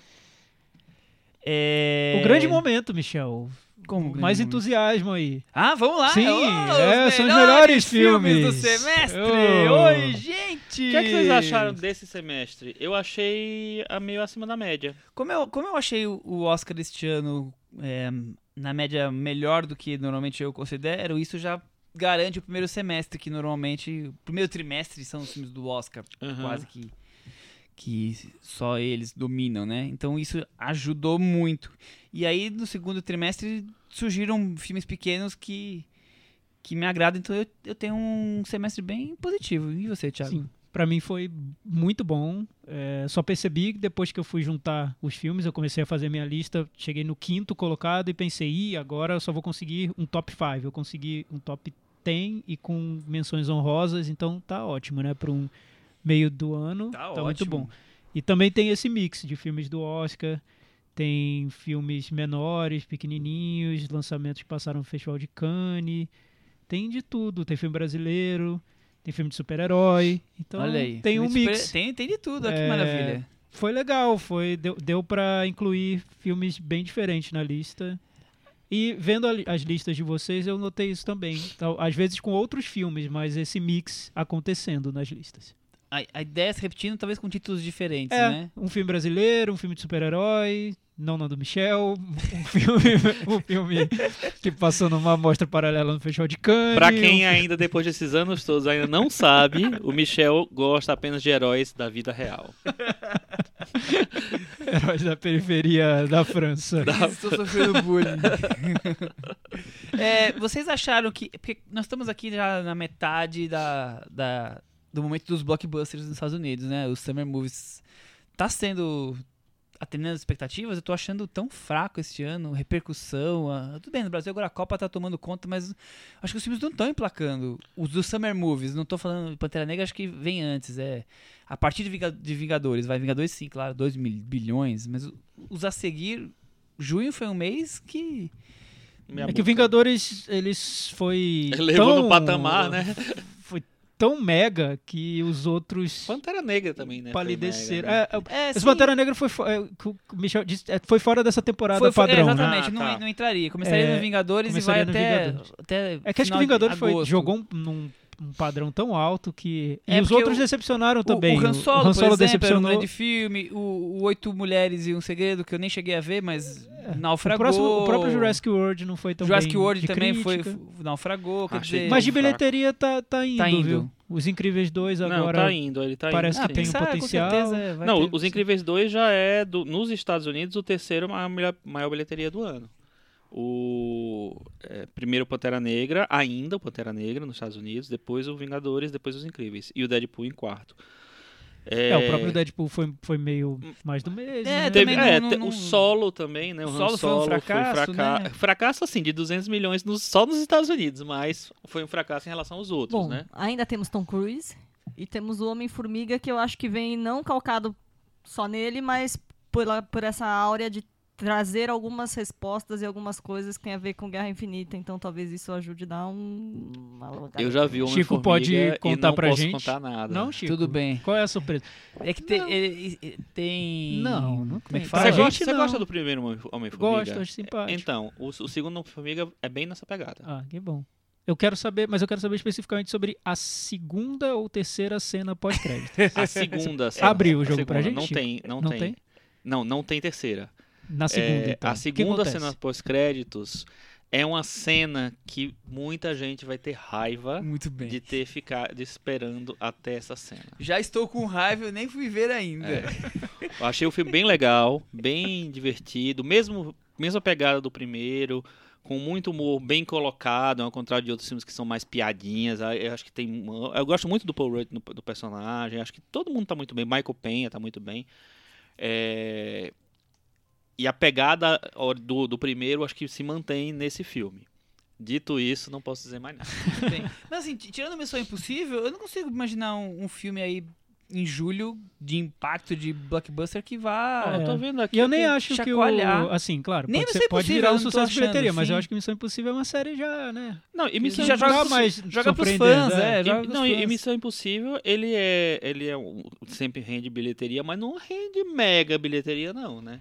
O, Ah, o- né? Não vai, chegar, não vai bater 2 milhões. Não, o, Tom Cruise não é um cara que ele dá grande bilheteria, absurda bilheteria. ele Mas é dá. constante. É, um, é constante, mas ele chega num patamar que. Então, mas sempre é uma incógnita. A gente vai ver esse ano se continua. Ele tá sempre, né, ali as pessoas esperando pra ver se, se vai funcionar novamente. Vai A funcionar. múmia não funcionou, Não né? funcionou. A Múmia Então, foi um fracasso. Vai funcionar, Cris? Vai. É. O maior fã de Tom Cruise na varanda. Vamos aos melhores, então? Vamos aos melhores. Tiago, quais foram os seus destaques do semestre? Então, é, como eu falava, tem filmes do Oscar, tem filmes mais populares e tudo, e tem filmes bem pequenos. É, eu acho que a gente concordou nas nossas listas que o Trama Fantasma do Paul Thomas Anderson foi um dos destaques do ano. Nossa, com certeza, na lista dos quatro ele está citado, então Transfantasma é Então, tá. o, o destaque maior aí, acho. como, como a gente faz de, de ordem decrescente? É, Eu acho, a ordem- gente já debateu, a gente nunca chega a uma conclusão exatamente. Então, acho que você podia fazer a sua, aí eu falo a minha, o Chico faz Tá a bom, dele tudo bem. e, A gente faz e 10. na Varanda Awards a gente faz- faz o ano, o ano completo e A pronto. gente faz os 10 de cada um, É, os 5, 10, os 1000, 5. Os 39. Não, eu vou, eu vou citar então rapidamente, sem, sem entrar Ok. em detalhes. O, o décimo lugar seria o Me Chame Pelo Seu Nome, que é um filme que eu tenho algumas reservas, mas eu acho que ele tá, tá muito acima de, da média, principalmente da, da média ali do Oscar que ele concorreu. Nono lugar, Pantera Negra, vocês sabem que eu gosto muito dele. Oito, oitavo lugar, As Boas Maneiras, o filme brasileiro. Tem um episódio bem recente que a gente gravou e só elogios. A gente também defende Vale muito a pena assistir, depois ouvir. unhas, e den- unhas afiadas e dentes Uhum. afiados. É, sétimo lugar, O Amante de um Dia, do Felipe Garrel, também falamos por aqui. Todos esses a gente falou por aqui, quer dizer, alguns. É, Lady Bird, em sexto lugar. Quinto lugar, A Câmera de Claire, do Hong Sang-soo. Quarto lugar, Deixa a Luz do Sol Entrar, da Claire Denis. Terceiro lugar, Antes que Tudo Desapareça, do Kiyoshi Kurosawa. Esses tem aqui na varanda também, o terceiro e o quarto. Segundo lugar, o Projeto Flórida, que é um filme que me surpreendeu demais. Ainda hoje ele me surpreende, porque quando eu fui fazer essa lista eu não conseguia tirá-lo do segundo lugar, mesmo tendo Kiyoshi Kurosawa, Hong Sang-soo, Claire Denis, o Projeto Flórida ficou lá em cima. Não eu saiu gosto muito dali. dele, ficou uma lembrança muito boa dele. Eu tenho que rever, mas por Ele também enquanto cresceu na minha. Eu adoro esse filme. E em primeiro lugar, o Tra- Trama Fantasma mesmo. Eu acho que é um Paul filme que também cresce muito na, é. na minha memória. Preciso rever também. Mas a, a lembrança que eu tenho dele é muito boa. Cris, você tem alguns títulos iguais, diferentes? Não sei se. A gente já debateu todos os filmes, né?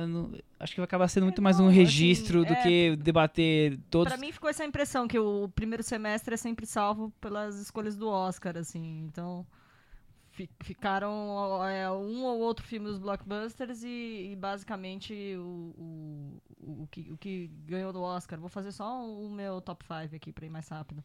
Boas Maneiras, Pantera Negra, Lady Bird, Trama Fantasma, A Forma d'Água. De, em ordem decrescente da Cris também. E aí, Chico?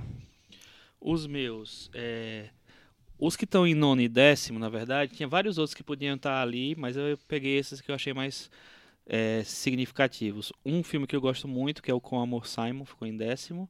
É, por várias questões, eu acho que ele a- a- abre possibilidades para um cinema LGBT mais. Chico fez uma bela defesa sobre o filme também. Quem quiser tudo. ouvir no, no episódio É. que, que ele é destacado. Exatamente. Tem o Rei, do Niles Atalak, que é um filme que me surpreendeu pela estética, pela proposta do filme, um filme mais conceitual. Se tem um filme pequeno, Thiago, das nossas listas, esse filme chama-se Rei, viu? Que tá, que tá chileno passando, tá passando inclusive, no ainda no IMS. IMS, né? então, no Instituto Moreira Salles. Quem quiser, se estiver em São Paulo, quiser dar uma chance, vale a pena. Eu acho, pelo menos. É, no oitavo lugar foi As Boas Maneiras, Marco Dutra e Juliana Rojas. A gente já falou muito, o Thiago falou também, a, a Cris também colocou na lista de- dela. Acho que é um filme que surpreendeu todo mundo positivamente, né? Major este ano, melhor atriz coadjuvante do ano. É, sétimo lugar, botei o Trama Fantasma, é, do Paul Thomas Anderson. Eu gosto muito do filme, acho ele é, arriscado e ele deu super certo pra mim. Em sexto lugar, Vingadores Guerra Infinita, porque sim. Por quê, Chico? Porque sim, não. Porque sim, tô esperando o- a parte eu tenho uma 2. Eu tenho uma síncope nervosa quando eu vejo o fantasma atrás de Vingadores, mas listas são pra isso. Listas são pra isso. Em quinto lugar, ah, mas aí olha quem tá em quinto. Amante por um dia do Felipe Garrel. Então, É. deixa eu colocar aqui na minha cabeça: é, Vingadores é maior que Trama Fantasma, mas é menor Mas que pede Amante para o por- Felipe Garrel, exatamente. É, Gosto demais do filme, acho um filme incrível, acho um filme eh, pequeno, rápido e indo direto ao ponto, e ao mesmo tempo não. É, em quarto lugar, Projeto Flórida, concordo totalmente com o Thiago, é um filme que me surpreende até hoje. A minha memória dele é tão querida que assim ele podia estar inclusive mais alto. Terceiro lugar, Arábia, que pra mim foi o, o, o filme brasileiro favorito do ano. Eu acho que é um filme que tem tantos subtextos e tantas é, Camadas. camadas ali. É outro filme que me surpreende muito, só pensando nele. Segundo lugar, Western, da Valesca Grisabat, que é um, um filme que eu, sinceramente, não imaginava que ele fosse me tocar tanto. É, mas eu adorei acompanhar aquela história daquele cara lá perdido num lugar estrangeiro, totalmente tentando se encontrar ali. Comprei co- totalmente o filme. E em primeiro lugar, eu me chamo pelo seu nome, que também fiz uma bela defesa, vamos dizer assim. Super, sim. É, que eu acho que junto com o Como Simon, eles, eles têm uma, uma, uma questão de, sei lá, tirar é, esse, o- esse cinema gay, esse cinema LGBT de uma coisa necessariamente triste, fadada ao, ao, à tragédia. Eu acho que eles são importantes por várias coisas. É, É o isso. Western eu, seria minha menção honrosa aqui. Quase entrou. Eu tava entre ele e o Me Chame Pelo Seu Nome, mas, enfim, também gosto muito. Eu sei que o Chico foi um filme que provocou um impacto, assim, quando você viu pela primeira vez, você viu num Ou me festival, chamo não pelo foi? seu nome, vi no Não, Festival do o Rio. Western. Eu acho que eu vi no Indie, foi. Eu gostei demais quando eu vi. Eu acho que a gente viu junto, Michel? Eu não lembro. Eu acho que a gente viu junto. É, não lembro. se Eu a gente não viu- lembro não, acho que não. Você viu, você viu Eu vi primeiro, sessão. depois te falei, É, eu não talvez lembro, foi é. O- mas, mas eu fiquei bem impactado, assim. E, e é um filme difícil de ver. Eu não sei se, por exemplo, se eu veria de novo agora. Talvez mais E, pra frente. Por exemplo, é um filme que eu indico pra poucas pessoas. Assim, É, é, é um não é um filme filme que pra eu- qualquer é um filme pra- pra árido. qualquer é um gosto. fi- é acho, que, filme- acho que a gente disse isso quando a gente falou É. sobre ele, né? Que não é um filme que a gente recomendaria pra todo mundo. É, É. de jeito Tem, nenhum. você tem que ter uma disposição pro filme. E tem um ritmo, né? Que, que tem gente que, que aprecia esse tipo de ritmo. E, e boa parte do público morre de tédio, né? E eu ima- imagino é um filme tão rico dentro desse universo, dessa coisa de Uhum. não se encaixar nem de com quem ele foi, nem com quem ele está, né? E ficar nesse, nesse mundo aí meio flutuando. Tô falando de Western porque também tá na minha lista. É, a minha lista começa em décimo lugar com o filme que ganhou o Oscar, A Forma da Água, que eu acho que, que ele tem muitas invenções ali, muito do, do, do jeito Guilherme Del Toro misturado com um cinema um pouco mais próximo, palatável para o público maior. É, eu gosto muito de 120 batimentos por minuto, que também é um filme muito mais panfletário, mas eu, eu, eu acho curioso como ele também tem os pequenos dramas famili pessoais dos Eu não acho personagens. panfletário, eu acho ele, ele focado. É, É. e, e levanta essa bandeira de uma organização importante que, pra mim, pelo menos, não conhecia. Então, Uhum. Me interessa. Mas são dois filmes, assim, que eu tô colocando pra completar o top 10, assim, porque não são filmes que, que eu adoro. Agora, Então, Michel, pra você não foi um semestre maravilhoso, não, foi, foi, na média foi, foi muito bom. É que mas não tem 10. ter 10 filmes que eu, que eu piro é difícil. o, o meu oitavo colocado é o, o filme que eu acho que, vendo nas nossas listas, foi o filme que mais me surpreendeu, que é o do, do Garrel, Amante de um Dia, que nós todos estamos destacando, a Cris acabou não, não vendo, por isso que ela não, não talvez também tivesse na lista dela, quer dizer, é um filme dos pequenos que tá aqui mais se repetindo na- nas nossas listas, então é um, um filme bem destacado. A seguir tá o Western em sétimo lugar. Sexto colocado, As Boas Maneiras, então já falamos aqui, filme brasileiro. Sexto lugar na lista do Michel, As Boas Maneiras, filme de lobisomem, filme de fantasia, filme de terror, filme de gênero, ou seja, é bom mesmo. Bom mesmo. E, e no fundo, Chico, um grande drama social. É Não, verdade, é verdade. tem- Tiago, tem que você ter. leu tudo agora. Tem que ter um- uma coisinha política ali, senão É. eu não, não vou ver tantas qualidades assim. O quinto colocado, Projeto Flórida, que Sean Baker é um cineasta que vem, vem me surpreendendo a cada filme. O Projeto Flórida, acho que é o, é o ápice dele, acima de Tangerine. Ele, cada filme, vem trazendo novas maneiras de contar histórias. Quarto colocado, Me Chame Pelo Seu Nome, que eu acho que tem... Vocês já falaram bastante, mas é o filme que mexe com, com você, se você se envolver ali. O terceiro colocado meu é bem polêmico, Três Anúncios para um Crime. Eu adoro, adoro a, forma com, com que ele faz o debate, por mais que tenha personagens discutíveis, formas, caminhos para onde o filme vai, mas eu, eu gosto muito das metáforas que ele faz em retratar essa América do Trump. Segundo colocado, o filme Visage Village, por mais que tenha o, o JR, tenha a Nevardá, e eu adoro como eles invadem o dia a dia comum dos- das pessoas francesas que estão fora dos holofotes e trazem para elas para uma arte meio abstrata, meio plástica. Você sabe que eu vi junto. um, ante- um an- ancestral do Visage Villages? Ah, é? Depois você terminar, eu... Termina com um drama fantasma, que é Paul Thomas Anderson Ah. num, Ah, o Village foi o num dois. dos seus momentos mais sublimes. Eu acho um filme espetacular.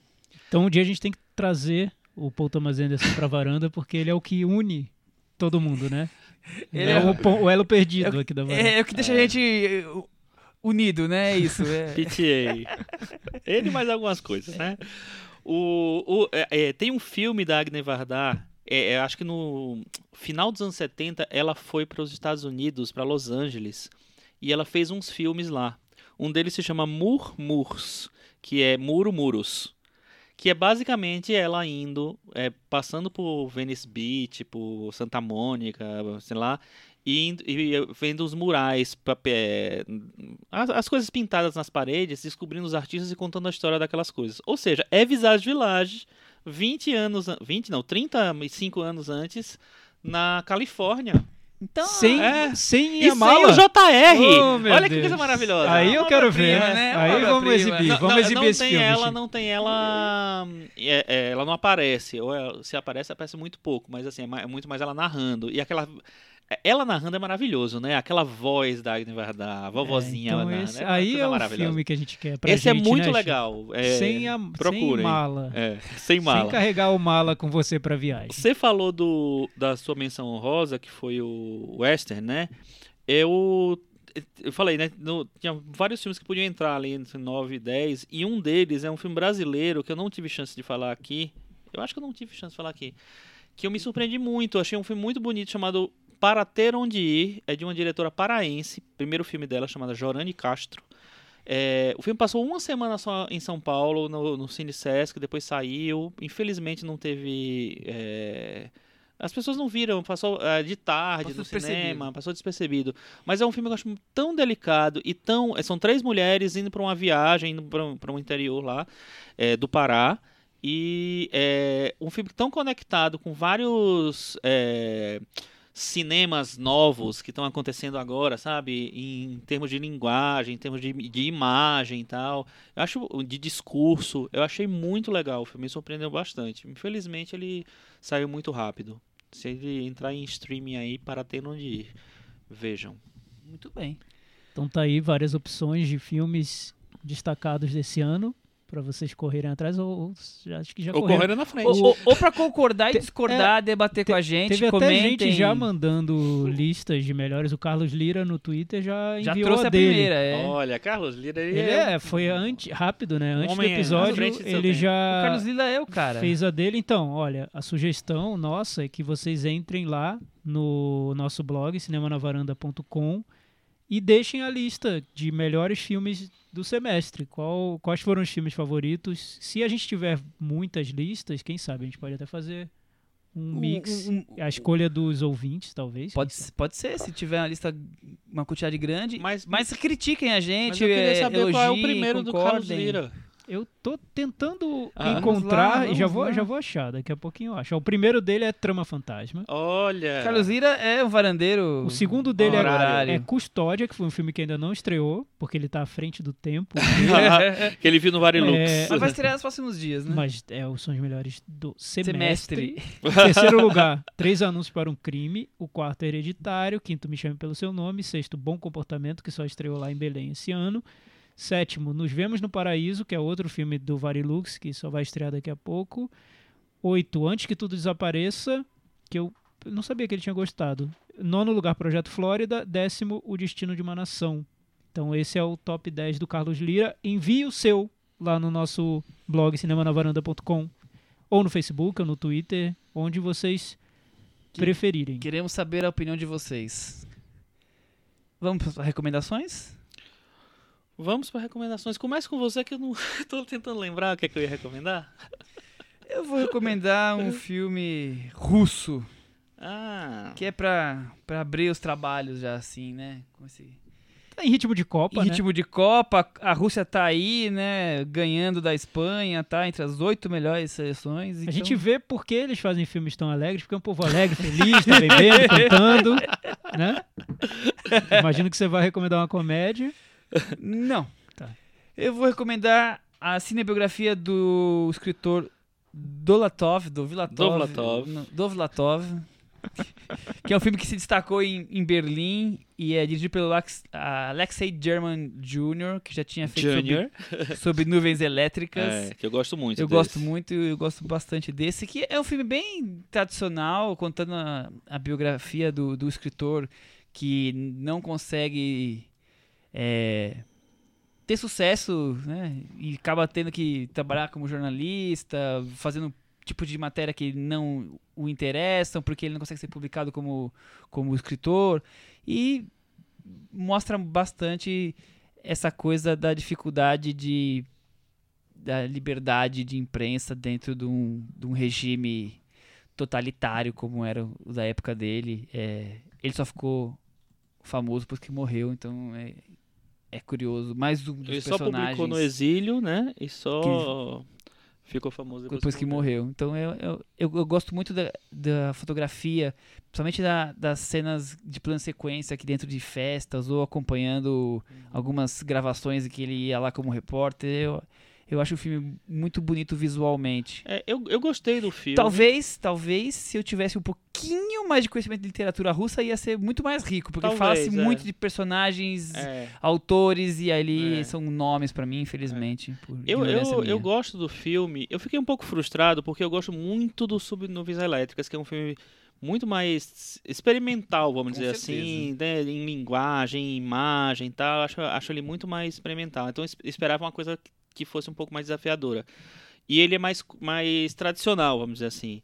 Mas eu gostei bastante do filme também. O Alexei German Jr., inclusive, ele que, que finalizou o filme, o último filme do pai dele, o Alexei German, que é o. Como é o nome daquele filme? Esqueci. O filme do. Hard to be a God. É, Hard to be a é God. o- ótimo. É, é difícil ser Deus, né? Ele que finalizou porque o pai morreu antes de, de deixar pronto. Que é um filme bem incrível, assim. Também não é um filme pra ver muitas vezes na vida. Principalmente comendo, tá? É, Péssima ideia. difícil, bem difícil. Eu vou recomendar um filme que o Chico me recomendou. Oh! E eu vi, eu, eu recomendo mais por, por curiosidade e por elogiar a existência do filme, Eu já porque eu acho que é um filme qual é. com muitos problemas, mas por ele existir já é super incrível mesmo. Eu gostei muito de ter visto o projeto sendo realizado. É, não sei se eu tô sendo claro, mas é porque o Tá, filme tá tem sim. problemas. Chama O Nó do Diabo, é um filme de terror paraibano, foi exibido no Festival de Brasília do ano passado.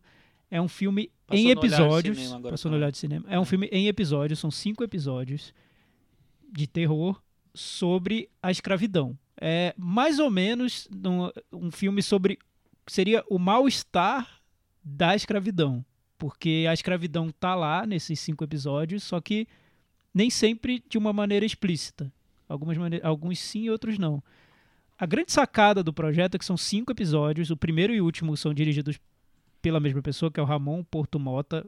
Super talentoso diretor. Acho que ele tem um fu- futuro. Se, se o país der para ele esse futuro, ele vai saber aproveitar. Não sei se vai acontecer.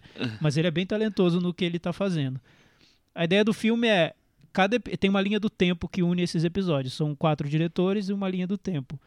O, o primeiro episódio se passa em 2018 e os episódios seguintes vão se passando em tempos do passado. O segundo é nos anos 80, o terceiro já é no início do, do século 20, o quarto já vai para o século 19, enfim, dá pulos, saltos no Não tempo, tem crono- sequência cronológica. mas tratando de um mesmo assunto. E Ele e vai muito- cada vez mais entrando, voltando no Voltando tempo, no indo, tempo. indo é, tipo, ao fundo, né? da- É. vamos dizer assim. A E- ideia seria essa. Mas o que tem também em comum é que ele trata muito mais sobre o que, o que a escravidão deixa como fantasma, como espectro e como essa sensação de algo que passou por ali e deixou um legado negativo do que a escravidão concreta mesmo.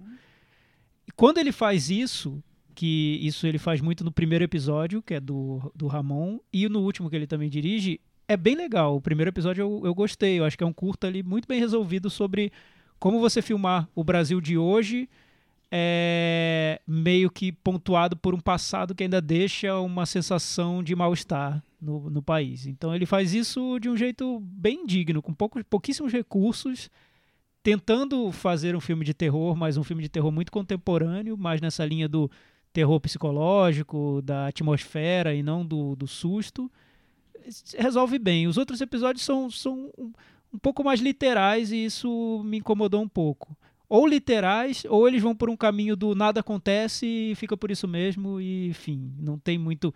Tenta vender tudo pela atmosfera sem ter muito uma trama concreta e sem saber muito bem lidar com essa questão. Enfim, o primeiro episódio é muito bom, o projeto é ótimo, eu achei uma ideia muito boa mesmo, e, e é, é bom isso, esse projeto existir, e eu acho que ele traz diretores que têm um futuro aí para eu quero acompanhar mesmo, eu quero ver, ver os próximos filmes deles. De olho então, neles. o Nó do Diabo, vale a pena ver. É, eu até ia falar dele também. é, eu, eu gosto demais do primeiro episódio. Eu acho ele incrível. Eu acho que ele, ele como o, o filme que eu falei da, da diretora paraense, o Para Ter Um Dia, eu acho que ele se conecta com várias coisas que estão sendo feitas agora no, no cinema, sabe? Essa coisa do personagem carregar um peso, uma coisa, é, sei lá, uma carga histórica tal. É, também acho que os outros todos têm problemas, porque é, são literais demais. Eu até vi uma discussão do, do qual os diretores estavam participando na- nas redes sociais, é, e eles dizendo, ah, as pessoas estão querendo ver coisas demais no filme quando ele é apenas um filme de terror. Eu acho Eu que acho não que é não. só um filme de terror. Eu acho que ele tem eu outra acho coisa. que não é um filme. Eu não. É, enfim. É porque Não, ele eu- trata. Ele, é. ele traz vários, vários aspectos do gênero que são claros. Por exemplo, Sim. o último filme tem uma referência a John Carpenter, óbvia, né? É, É, um não. filme de cerco. Tem, tem zumbi, Tem zumbi, tem tudo, é, tem, tem várias Mas ele coisas. não trabalha num- numa chave de terror, né? Tá mais, tá mais um terror que seria o do som ao redor, do, Do do, Kleber. Mendonça. É, não, menos. Acho que é mais um som ao redor. Pode Eu vejo ser. algo muito. um parentesco ali de personagens que estão vivendo o dia a dia, mas que carregam esse peso de algo que aconteceu naquele mesmo ambiente num passado. Uhum. É, é basicamente isso. É, eu acho que o filme primo é o som ao redor do, do Kleber Mendonça. Só que o som ao redor resolve isso muito melhor, né? É um filme muito mais complexo ali no que ele quer fazer. Enfim, mas é isso, é o, o ver o cotidiano brasileiro com, como se colocasse o óculos do, do filme do John Carpenter, o Eles Vivem, aquele óculos que você vê a realidade numa outra dimensão, então você coloca esse óculos e vê todo o passado de tragédia, de exploração, de miséria que ocupa aquele ambiente em que as- os personagens vivem. É isso. É. Muito legal, vou ver. E aí é o seguinte. Mas então, mas não vai com essa expectativa de algo pronto, porque é um cinema deixa ainda se ver, construindo. talvez. Deixa, É, é, deixa o cara exato. ver. Eu vou recomendar, então, é, filmes que estão passando em mostras específicas. Tem uma mostra que vai começar no Cine Sesc, eu acho que na quarta ou na quinta-feira, que é um- um- uma mostra sobre filmes dirigidos por mulheres. É, e na, na sexta-feira, às 23 horas, no Cine Sesc, vai passar um filme chamado Amor Maldito, que é o primeiro filme dirigido por uma negra, uma mulher negra, no Brasil. É, filme dos anos 80, se não me engano. E vai estar lá. É uma, acho que uma chance única para quem se interessa por acompanhar essas- esses marcos históricos no cinema e tal. No dia 7, seguinte, né, no sábado, agora sábado agora, o próximo, vai passar um filme de outra diretora que eu gosto muito, que é o Boat People, Os Refugiados do Barco, que é da Anne Hui, uma diretora chinesa dentro da mostra lá do, do cinema de Hong Kong, que é belíssimo o filme, é também uma chance única de, de, de ver. E nos dias 21 e 25 no IMS, tem, adivinha o que a gente vai, vai ter lá no IMS? O que vai ter no IMS? A Noite dos Mortos Vivos, do Opa. Jorge Romero. Olha, Pois é, um filme que eu nunca consegui ver no cinema e eu estarei lá. quer encontrar com o Chico sabe aonde. É. É isso aí. Até semana que vem. É, peraí, lembrando de votarem no Cinemateca da Varanda lá no Facebook. Isso, não esqueçam. É só ir lá e curtir um dos quatro posters. o- É, o, crite- o critério é, é simples, né? Que filme eu quero ouvir no cinema na varanda? É isso. Essa é, É a isso, pergunta né? que tem que ser respondida é com quatro opções. É. Até semana que vem. Tchau. Tchau.